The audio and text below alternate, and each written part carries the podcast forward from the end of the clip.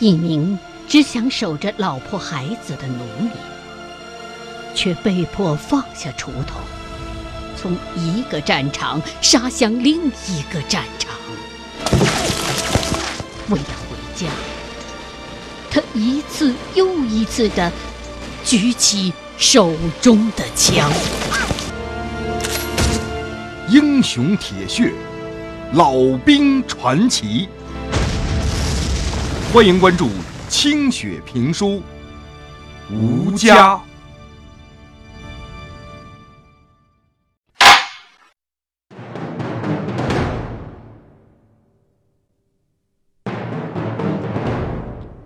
一九四八年十一月，安徽北部平原五沟集，国民党第十四军幺七五师四十六团前线阵地。天快亮了，老屌披着破旧的军大衣，蜷缩在一人多高的战壕里，正用衣服角擦着他的美式冲锋枪。这玩意儿射速快，弹道低，叫个啥汤姆孙，是地道的美国货。名字虽然怪，可突突起来比步枪好使多了。老屌昨天又用它打死好几个共军。共军那天冲锋的时候，老屌跟弟兄们领到这种枪刚刚不久，枪机里的亮油子还有点粘手呢。炮火过后啊，他们刚把脑袋探出来，一队共军就已经冲到离战壕几十步远的地方了。老屌那天心情特别差，大半个月没沾着酒腥，嘴里边淡出鸟来，憋着一肚子火，正无从发泄呢。共军如此嚣张。老屌立刻命令还击，一时间弟兄们枪声大作，老屌也开始冷静的点射。弟兄们憋了几天的火非常之猛，冲在最前边的共军被地雷就给炸飞了，后边的也被弟兄们密集的子弹撂倒了一片。国军弟兄们惊喜于这玩意儿真顺手啊，手指头一搂，一片子弹就散出去了。对付共军的冲锋，还有比这更好使的吗？打鬼子的日子，不知道有多少弟兄由于没有时间退子弹而被鬼子放倒啊！按照老兵马贵的说法，美国佬早点给国军这种武器，那小日本根本就过不了黄河。老兵打得过瘾，新兵打得畅快，在这大冬天里边都脱光了膀子干。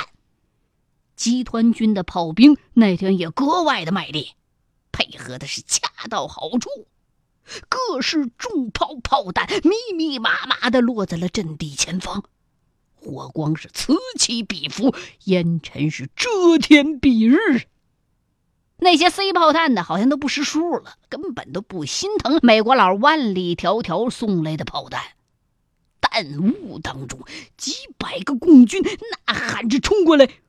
在一阵密集的交叉火力之后，除了趴伏在地上还在动着的，好像没一个活着回去的。这老屌啊，又叫老丹，他知道国军七八十万部队正集结在这方圆百里，准备跟共军来一次血拼。这半年时间里，部队领到了众多的美国造家伙。做工考究的枪支包着油布，一车一车的运来。从来没见过的火箭筒，就像家里头摞起来那玉米杆子，一捆一捆的堆在那儿。一大批巨大的坦克轰隆隆的开过去，震得弟兄们几乎尿裤子。坦克上头甚至还可以看到坑坑洼洼的弹痕。这都不算啥，大伙儿啊。居然还领到了一种叫什么巧克力的东西，哎呀，那玩意儿真稀罕，长得吧像是一块发霉了的枣糕。弟兄们闻了半天，才敢往嘴里边放。这一进嘴儿啊，哎呀妈呀，这世上还有这么这么好吃的东西呢！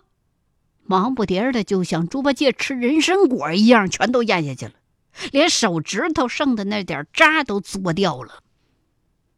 行军路上啊，老旦看着漫山遍野黑压压的兄弟部队，还有轰隆隆列队通过的机械化部队，暗地里寻思：还真没打过这样的大仗呢！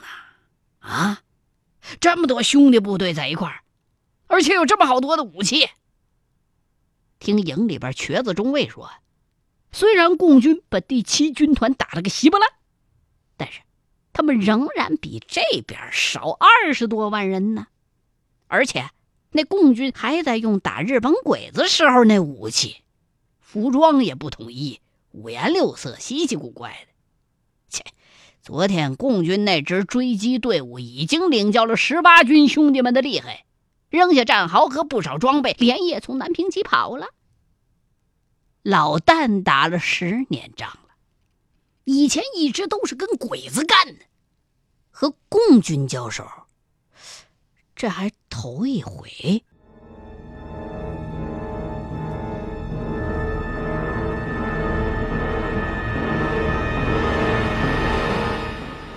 十年前呢，老旦也就是老屌才二十岁，在河南老家跟自个儿的女人在一块种地。那年呢。村长和保长把老旦等一众同村的后生们拉到村口，说是要去国军部队里边打日本。国军征兵处的军官在村口拴驴子那台桩上口沫横飞，说日本人已经打下了徐州了，正在那儿烧杀掳掠，没几天就会趟过来的。村子里边得出一车的精壮后生，马上就上战场。再不玩命打的话，那鬼子可就过来了。鬼子要是来了，你们整个村子全都得倒霉，注定是人畜不留，沦为焦土的。据说呀，那些鬼子都是畜生做下的，烧光、杀光、抢光不说，村子里的女人都得被糟践喽。把这帮村民给听的胆战心惊的。啥年代见过这么恶的匪类呀？这哪儿来的一帮恶煞呀？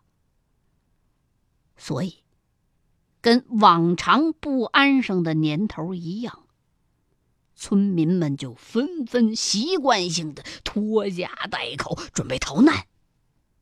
可是呢，国军早有准备，一排机枪早就架在了村子外面的卡车上。一串子弹打过来，乡亲们屁滚尿流的抱头就回窜了。保长带着县里的白伯，敲锣打鼓的把年轻后生们拽出来，往手里硬塞上大洋，胸前强戴上红花，再抓着他们那手摁在登记簿上，一推一搡的把大伙就撵上大车了。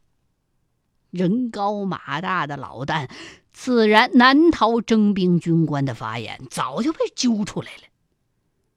摁手印的时候，他看见那个登记簿已经被后生们揉进的像破布似的了，上面鼻涕、眼泪，甚至还有血。国军哪会理会那些哭得死去活来、天崩地裂的老少乡亲们？车一装满，是绝尘而去。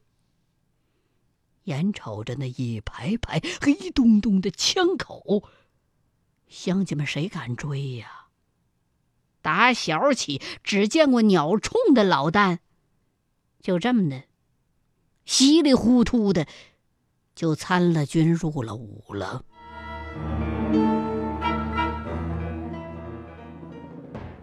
老旦没有想到，战场竟然离家乡这么近。车才开了两天，他就听到枪炮声了。刚到达战场后方，压根儿还没经过啥训练呢，一个独眼军官就塞给他一支粗了吧唧的大枪，又让他换上一身脏的像是刚从死人身上扒下来的军装，再背上一把几乎都卷了刃的大刀，就跟大伙呀堆在那边列队了。这些跟死亡有关的物件儿，让老旦肝儿颤呐。自个儿平常连杀鸡都得让自己的女人去杀去，怎么能干得了这种掉脑袋的营生呢？板子村一块来的二十多个后生，都被打散了，分配到不同的队伍里去。老旦跟同伴们谁都不明白这是为啥。老旦所在的这支部队啊，是南腔北调，不知道是从哪儿退回来的队伍，他大半天竟然找不着一个跟自己口音相仿的。等到出发了的时候，哎呦，总算认识了一老乡，是驻马店人。老乡一边跑一边教他怎么用枪。他这才知道啊，自己发下来手里边拿的这支叫汉阳造，这枪挺沉，这枪有的地方都生锈了，得抹了不少猪油才变得滑润一些。他这老乡啊，就教他拉了几次枪栓，试射几把。头一回试射的时候，那后坐力啊，差点把他下巴给顶掉下来。这枪栓一拉，这弹壳发着哨就飞出去了，吓得老旦一屁股坐地上。老兵们笑，南腔北调的就骂他，把一大堆东西都让老旦给背了。老乡就告诉老旦说：“你新兵娃子啊，受点累不算啥，先学着点，猫在俺屁股后头，先甭跟着人家往前瞎冲。你长得个儿越大，就越容易挨枪子儿啊。”没事儿，你多替人家背背东西。有人死了呢，就把他兜里边的东西收起来，没准用得着。要是熟一点的呢，你就留着，寻思着啥时候给人家家里头捎回去。老旦甚至不知道自己被编到什么队伍里去了。军需官给他那衣服，他压根儿就没洗过，胸前那军队那标志啊。已经被一团黑乎乎的污渍给遮住了。这团污渍中间儿还有一枪眼儿，他就用手指头从那枪眼儿里头往前捅，体会着这子弹钻进这衣服主人身体时的情景。捅着捅着，头皮就发麻。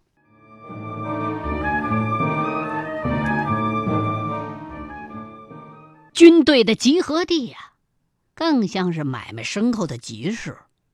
很多军官都举着手枪在那大声的嚷嚷，号令自己的队伍集合。老乡就把他拉进了一支队伍，站好。点完名之后，就开始出发。出发的队伍一共是十几个连队，大概有两千多人吧。这回啊，没有车坐了。长官一声令下。这些当兵的就只能撒开两腿，奔命一样的往前跑。老旦从来没连着跑过这么远的路啊，累得他要死要活的。好在呀，终于有几个老兵帮他拿着枪，这才坚持下来。这通跑，闷着头跑出去，能有五十里地。这大部队终于到达了前线的后方。一路上那些村子都是火光冲天，不知道打哪儿飞过来的炮弹，时不时的落在行进当中的队伍里。火光一起，就是伴随着一片凄厉的惨叫声。几个兵立马就四分五裂的往天上飞上去了。有一颗炮弹在老旦前面就十米左右的地方就炸了，前面那几个人就像闹鬼似的，一下就没了，把老旦给震的脑瓜皮直发麻，就感觉到一场血雨从天而降，有一条胳膊还搭到他肩膀上了，还带着热乎乎的体温。老旦的头发嗖的一下就立起来了，诈尸一样就蹦起来了，缩肩夹脖子，想把那东西给甩下去。可是紧跟着就翻上来一阵恶心，胃里边顿时来了个翻江倒海，中午吃那馒头啊，全吐老乡的屁股上了。老乡倒是没在意，就是帮着他把他肩膀头子上扛的那只还在冒烟的胳膊给扔了，再给他灌下一口凉水，拍拍他惨白的脸，就拽着他继续往前跑。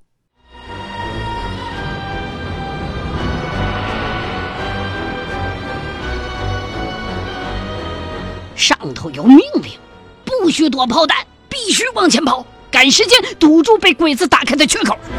死人的装备马上被同伴拿走，伤兵就被拉到道边等着后边的担架队。行军路上是惨叫声不断，经常还有鬼子的飞机来侦察，飞得特别的低，声音很大，把很多的新兵娃子吓得趴到地上。老兵们满地踢着这些胆小鬼，说那只是侦察机，不会下蛋的。老旦看到路旁死尸横陈，男的女的有不少都光着腚，而且大多数都血肉模糊，肢残体缺，甚至烧的就剩下一点皮肉了。仔细辨认，才看得出那是个人。据老乡讲。这些都是周围的村子里头没来得及跑的，有的是被日本飞机给炸的，有的是抢东西被打死的。后方资源紧张，所以有命令把死人的衣服都扒下来。老旦一个乡巴佬哪儿见过这个？只见过炕上自己女人白花花的身子。转念想到有一天自己的女人也可能变成这样子。后背就一发凉，一路上啊，既恐惧又恶心，吐的是一塌糊涂，一直吐的黄澄澄的胆汁儿都没了，腿脚都软了。可是老兵呢，都冲着他哈哈大笑，说：“这小子真他妈没用啊，没到战场就得被吓求死了。”老旦就奇了怪了。这些南腔北调的老兵，怎么不把死当回事儿啊？啊，这种时候还笑得出来？就见那几个兵啊，欢呼着从燃着熊熊大火的房子里头掏出两只被炸得半熟的鸡，拔了毛就啃，剩下血红呲啦的，还得拴到腰上。那大嗓门的上尉啊，是山东人。袒胸露怀，满脑袋大汗，骑着马，拿着鞭子跟手枪，像赶羊一样赶着连队。他那马屁股上啊，还挂着一个巨大的杠子头。呵，这可真让老旦大开眼界。河南那地界可没有这么大的饼啊，露出这么大一张厚饼，估计找遍板子村也没那么大的锅。就看那上尉声嘶力竭的喊着：“今日他妈的还不赶紧快点！赶不到那个地上，咱全得吃枪子儿！把那草的劲头都给我拿出来！这个时候不发死狠就是死路一条！俺山东老家已经被鬼子占了，有口气儿的都在这个战场上呢！你要是使不上劲儿，今他妈的就跟俺一个下场，杀了鬼子，吃他们的肉，后面就是俺家，把俺。”炕头上的劲头都拿出来！你要是不想那老婆那闺女让日本人操了，那他妈的就往前杀！忽然，一颗炮弹悠着哨音落在了上尉不远处的地方，轰的一声巨响，正在叫嚷着的上尉像是挨了一记重拳一样，从马上一个跟头就翻了下来，摔得七荤八素。那马也被崩翻了，圆滚的肚子炸开一个大口子，下水哗啦啦的流了一地。这畜生疼的发出渗人的嘶鸣，挣扎着想起来。那上尉啊，打了几个滚儿，居然没事儿似的站起来了，还骂骂咧咧的找那块大饼呢。可惜呀，只是找到了几块碎渣。把这上尉给气的。一看那马还没死，抽出大刀照着马脖子，就是一下，然后一拎马头，回头冲这边当兵的就喊：“弟兄们，口干的过来喝两口，这马血他妈的真提劲儿啊！”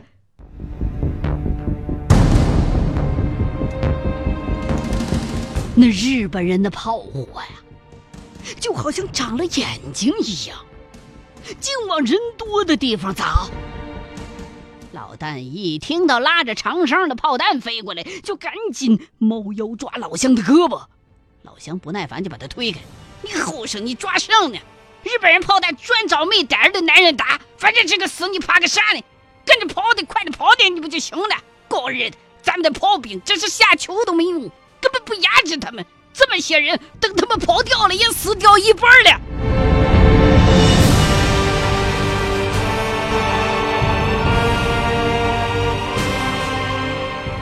在这条死亡之路上，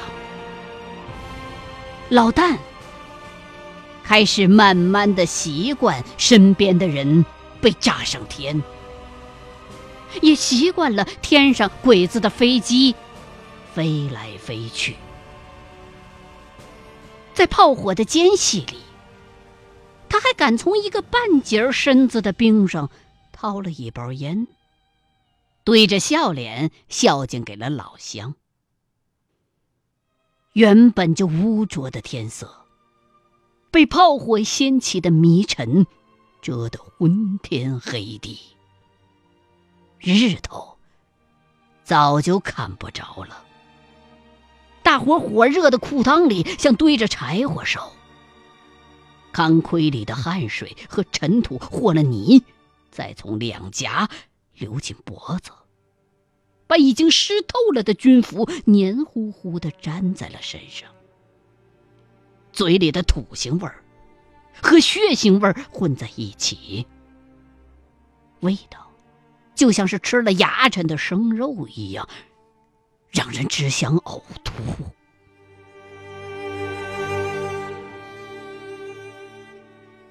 前后三个连队已经死掉了四十多人，不管是轻伤还是重伤，能动的都不敢在道上停。谁知道哪儿会又落下了一颗不长眼的炮弹？传说当中的担架队，连个鬼影都瞅不着。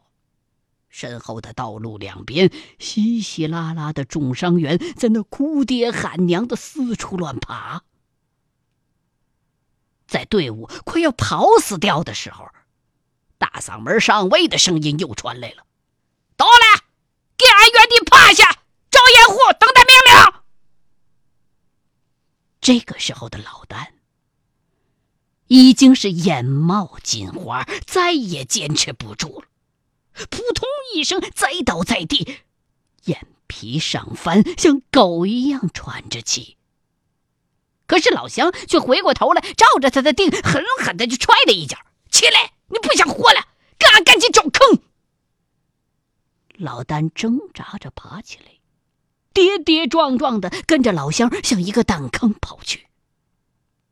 这个时候，大地还在微微的。震颤着，他从坑里抬眼向前望去，冲天的炮火就在前方两里多地，绵延看不到头的地平线上，炮弹此起彼伏的炸响着，浓烟低低的趴在地面上，没有风。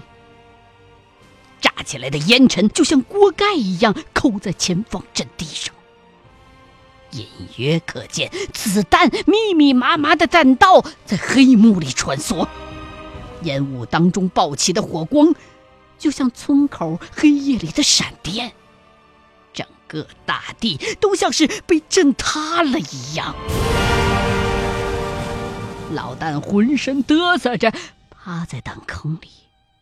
看着眼前恐怖的阎罗殿一般的情景，紧张的把枪声攥得滋滋直响。弹坑里散发着一股刺鼻的硫磺味儿和一股死人味儿。他们跑进来的这个弹坑里，原本就有两个死人，全都缺胳膊少腿儿，还被炸弹熏得灰头土脸的。奇怪的是，另外一个衣服和老旦的不一样，裤子也被扒掉了。老乡正在这个死人身上翻东西，然后翻出来一个像漏斗一样的酒瓶子。老乡打开，灌了一口，又呸的一口吐了出来。他妈日本人的酒跟尿差球不多呢，咋就稀罕喝这种东西呢？你喝不喝？老旦慌忙摇了摇头，因为村子里的老人说，吃喝死人的东西肚子里是要长虫子的。只见老乡把酒壶扔到了一边，继续在那死人身上掏着东西。老旦这才知道，这是个日本兵。